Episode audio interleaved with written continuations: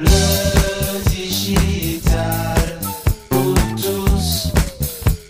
Ah, ah.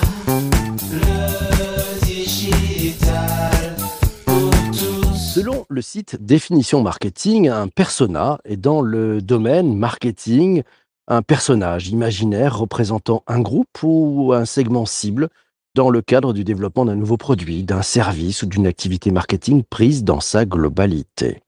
Persona est généralement doté d'un prénom et de caractéristiques sociales et psychologiques. Les professionnels du marketing utilisent souvent pour décrire leur persona des critères tels que l'âge, le métier, le sexe, le lieu de résidence, la composition du foyer, l'emploi, les revenus, les aspirations, les envies, les problématiques du quotidien. Si le principe est de plus en plus utilisé par les marketeurs qui travaillent en business to consumer, il est encore trop rare de voir des marketeurs utiliser les personas en business to business. On s'y prend comment? Quels sont les critères descriptifs à utiliser? Faut-il aussi intégrer les jeux de pouvoir et les jeux d'acteurs propres au monde de l'entreprise? Hmm. Pour bien comprendre et pour mieux comprendre ce que ça change d'utiliser les personas en B2B, quelles sont les bonnes pratiques et les écueils à éviter L'invité de cet épisode du podcast est Adeline Lemercier, marketing manager chez Pledzi, solution de marketing automation made in France pour les startups, les ETI et les grosses PME. Bonjour Adeline. Bonjour PPC. Ravi de t'accueillir ce matin. Adeline, on rentre dans le vif du sujet. Qu'est-ce que ça représente pour toi, les personas? Les personas, c'est vraiment, je pense, la pierre angulaire d'une bonne stratégie marketing. Euh, c'est vraiment le socle de base d'une stratégie digitale. Euh, c'est vraiment euh, bah, la première pierre à l'édifice ouais, pour construire, on va dire, une machine marketing bah, qui va générer des leads qualifiés, donc des prospects qualifiés pour les commerciaux. Ça, c'est la synthèse. Merci beaucoup. on, va, on va creuser un peu plus. En quoi Ouais. c'est très important d'utiliser persona? Euh, On peut y arriver si on n'utilise pas les personas ou c'est plus complexe? Euh, je pense que c'est plus complexe et euh, au-delà de la complexité, je pense que potentiellement on peut faire fausse route en fait si on fait pas cet exercice des personas. Euh, c'est pour ça que c'est pour moi très important de le faire dès le début, même si on le fait, on va dire simplement. Mais c'est super important de bien connaître son client cible. Généralement, en tant qu'entreprise ou marketeur, on se dit non mais le client cible, je le connais très bien. Mais c'est quand même très important de se poser sur cet exercice des personas au tout début de la stratégie. Euh, quand on arrive, bah, par exemple, quand on est marketeur et qu'on arrive dans une, dans une entreprise, qu'on met en place la stratégie marketing ou qu'on arrive pour euh, bah, l'améliorer, etc., etc. Pour moi, c'est important de le faire dès le début euh, parce qu'en fait, ça permet de bien connaître son client cible, de savoir quoi lui dire, quels sont ses points de douleur, euh, de vraiment le connaître pour vraiment bah, lui adresser les bons messages et d'être présent là où il est présent. Pour celles et ceux qui ne pratiquent pas encore peut-être euh, cette utilisation des personas, tu t'y prends comment pour, euh, démarrer et pour décrire ce, persona en B2B Quelles sont les techniques que tu utilises? Moi, je prône euh, la simplicité pour les personas et puis pour la stratégie, enfin une stratégie digitale au global. hein. Et donc pour cet exercice des personas, il y a différentes étapes. Donc la première étape pour moi, ça va être donc de lister les clients à interviewer. Euh, L'exercice des personas, ça passe vraiment par l'échange avec euh, bah, ses clients cibles. Donc les clients, euh, ça peut être aussi les prospects, mais bah, quand on le fait pour la première fois, je pense que c'est c'est plus simple d'aller contacter des clients. Donc ça, c'est pas au marketing de le faire tout seul. Il faut vraiment s'appuyer sur bah, son service client ou ce qu'on appelle donc ces CSM. Et l'idée, c'est d'avoir une liste de entre 5 et 10 clients. Euh, ensuite, l'étape d'après, ça va être de rédiger, on va dire, une trame euh, avec euh, bah, des questions clés à poser aux clients. Donc ça, pour le coup, vous pouvez trouver pas mal de trames sur Internet. Je pourrais même vous partager bah, la trame qu'on utilise nous chez Pledis. Euh, et euh, ensuite, euh, bah, une fois qu'on a la trame, c'est de poser, on va dire, ce, une interview d'environ une bonne demi-heure avec le client. Euh, et euh, enfin, la dernière étape, c'est à la fin donc de toutes les interviews de concaténer toutes euh, les réponses dans une sorte de, bah, nous on utilise Google Sheet, euh, de poser donc bah, toutes les, réponses dans une sorte de matrice pour bah, comprendre un peu quels sont les, points similaires entre les différentes interviews. Donc ça permet d'aligner finalement toute l'entreprise sur une même vision du client. Tu, as plusieurs personas ou tu, n'en fais qu'un? Généralement, il y a plusieurs, enfin, une entreprise a plusieurs personas. Euh, si vous avez euh, plusieurs produits et plusieurs services, ça peut bah, encore plus complexifier euh, la chose et euh, ça peut démultiplier les personas. Euh, mais moi, ce que j'aime bien donner comme conseil, c'est euh, de, de, se focaliser sur un persona au tout début euh, et euh, de faire, euh, de travailler les autres personas euh, euh, dans un second temps. Euh, mais de faire un persona en premier temps et après d'en faire, euh, plusieurs, enfin de faire les autres euh, par la suite. Vanessa a dégainé la première ce matin. Elle te pose une question très simple. Faut-il aller jusqu'à définir un avatar avec un âge, un état d'esprit, une fonction, un prénom, une position de vie ou on utilise uniquement une personne morale avec un secteur, un positionnement et une culture d'entreprise? Ouais, généralement, ce qu'on conseille, c'est euh, d'aller vraiment euh, d'y aller à fond, de créer justement cet avatar. Euh, nous, par exemple, sur notre fiche persona, bah, la, la- notre persona a un prénom, elle a une photo, euh, etc. Et et c'est vrai qu'au tout début, quand je l'ai fait il y a cinq ans, cet exercice des personas, honnêtement, j'ai pas trop compris l'intérêt d'aller bah, jusque là. je me suis dit, mais en quoi, enfin, en quoi c'est important, etc. Et en fait, bah, je me suis rendu compte au fil des années en mettant en place la stratégie et notamment en définissant la stratégie de contenu euh, et euh, bah, de communication, de promotion, qu'en fait c'était super important d'avoir ces informations parce que ça va vous donner aussi, vous guider euh, bah, sur le ton de communication à utiliser, à employer. Et, puis même si on est en B2B, euh, bah, en fait on s'adresse à des humains, donc c'est super important d'avoir bah, un avatar derrière. Et justement, ces, ces avatars, euh, donc ils donnent une, une photo précise Ouais. hein, de- de- du client type. Bon, les clients vieillissent, euh, tu remets à jour tes avatars régulièrement, comment ça se passe? C'est clair que bah, les personas, euh, faut les refaire régulièrement. Euh, donc généralement, quand on, on lit les bonnes pratiques, on nous dit il faut le refaire tous les ans. Euh, bon, je trouve ça un peu compliqué. Euh, nous, généralement, on les refait tous les deux, trois ans, euh, parce qu'en fait, bah, au-delà euh, que notre persona vieillisse, euh, bah, en fait, euh, euh, la société évolue, euh, les euh, euh, les marchés évoluent. Enfin, en fait, le marché évolue. Euh, et par exemple, bah là, on a eu un peu euh, bah, la crise du Covid. Donc forcément, enfin, un des, in- enfin, la dans la société, il y a des impacts et c'est important euh, de les refaire régulièrement ces personas. Et même vous, dans l'entreprise, en fait, votre euh, potentiellement votre entreprise va évoluer, euh, la façon dont vous allez, euh, vos stratégies aussi va évoluer. Donc en fait, c'est important de les, refaire régulièrement. Euh, et je pense que tous les deux trois ans, euh, c'est bien. Bon, vaut mieux partir sur deux ans.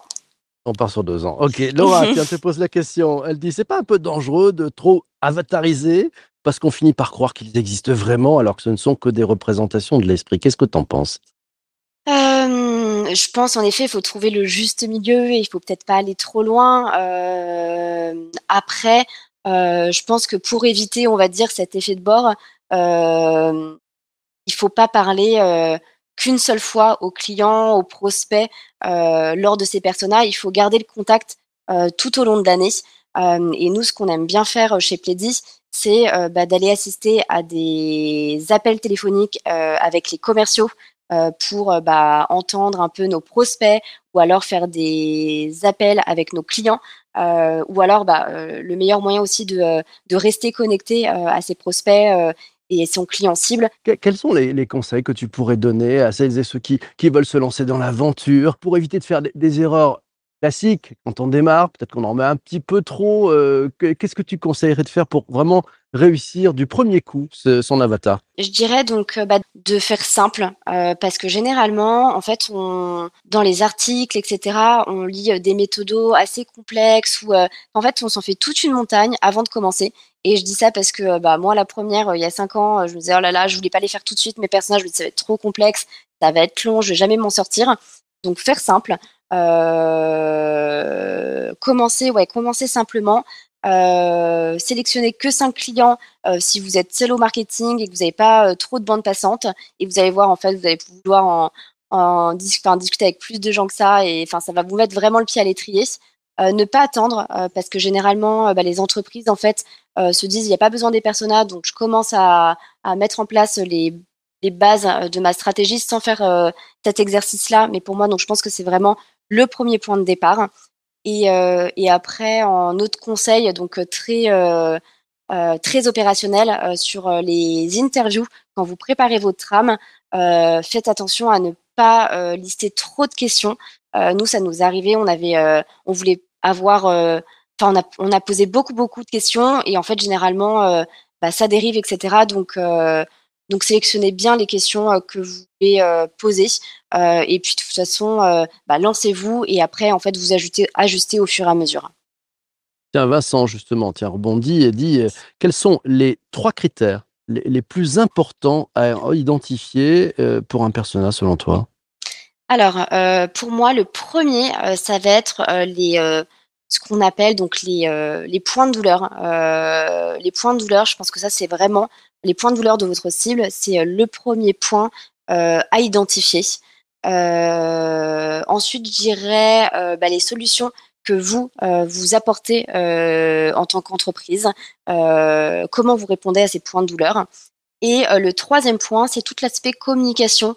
En fait, quelles sont un peu leurs habitudes, quels sont leurs réseaux sociaux préférés, sur quoi ils se, ils se renseignent, ils font de la veille, à quel moment? Ça, ça va vous donner pas mal de, euh, de billes en fait pour savoir euh, bah, euh, qu'est-ce que vous devez faire en priorité au niveau de, de l'acquisition. Le mmh. point le plus important pour moi, c'est vraiment les points de douleur, parce qu'aujourd'hui, dans une stratégie digitale en B2B, bah, c'est primordial de se poser, en, ben, de faire du digital. Et pour faire du digital, faut créer du contenu. Et ces contenus-là, vous pouvez plus en fait parler que de votre produit, de votre service, de votre entreprise. Il faut vraiment adresser les points de douleur de, de vos prospects. Euh, donc ouais, le point, euh, point clé à, à bien retirer de, euh, de cet exercice, ça va être les points de douleur. On démarre par les points de douleur. Oh là là, ouais. bon, tiens, Vanessa, rebondis et te dis, tiens, la détermination du persona euh, dans, dans, plutôt dans la tech incombe-t-elle à l'équipe produit ou plutôt à l'équipe marketing? Pour moi, euh, c'est plus l'équipe marketing euh, qui doit driver cette partie-là.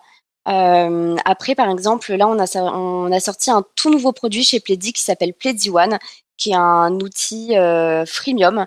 Euh, et donc, dans la création de ce produit-là, euh, c'est le produit qui a mené, on va dire, et qui a créé les personas. Donc, ça dépend, on va dire, bah, de votre produit, de votre business model et de à quoi va servir vos personas. Parce que donc là, en fait, moi, j'ai parlé des personas pour bah, une stratégie marketing et comment on, l'utilise pour bah, faire de l'acquisition, générer des nouveaux clients.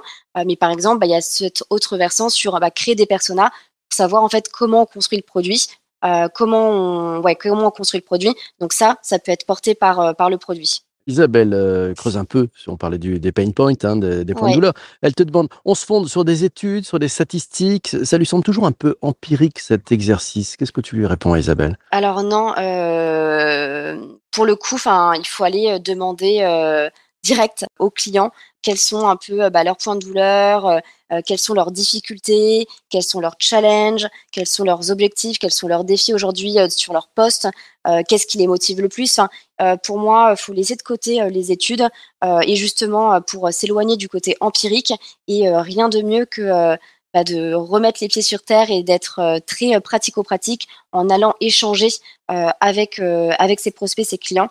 Et c'est pour ça que pour moi, enfin, l'exercice des personas, ça passe avant tout par l'échange, euh, par l'échange et, euh, et c'est pour ça que le premier point c'est euh, bah ouais, c'est de faire des interviews.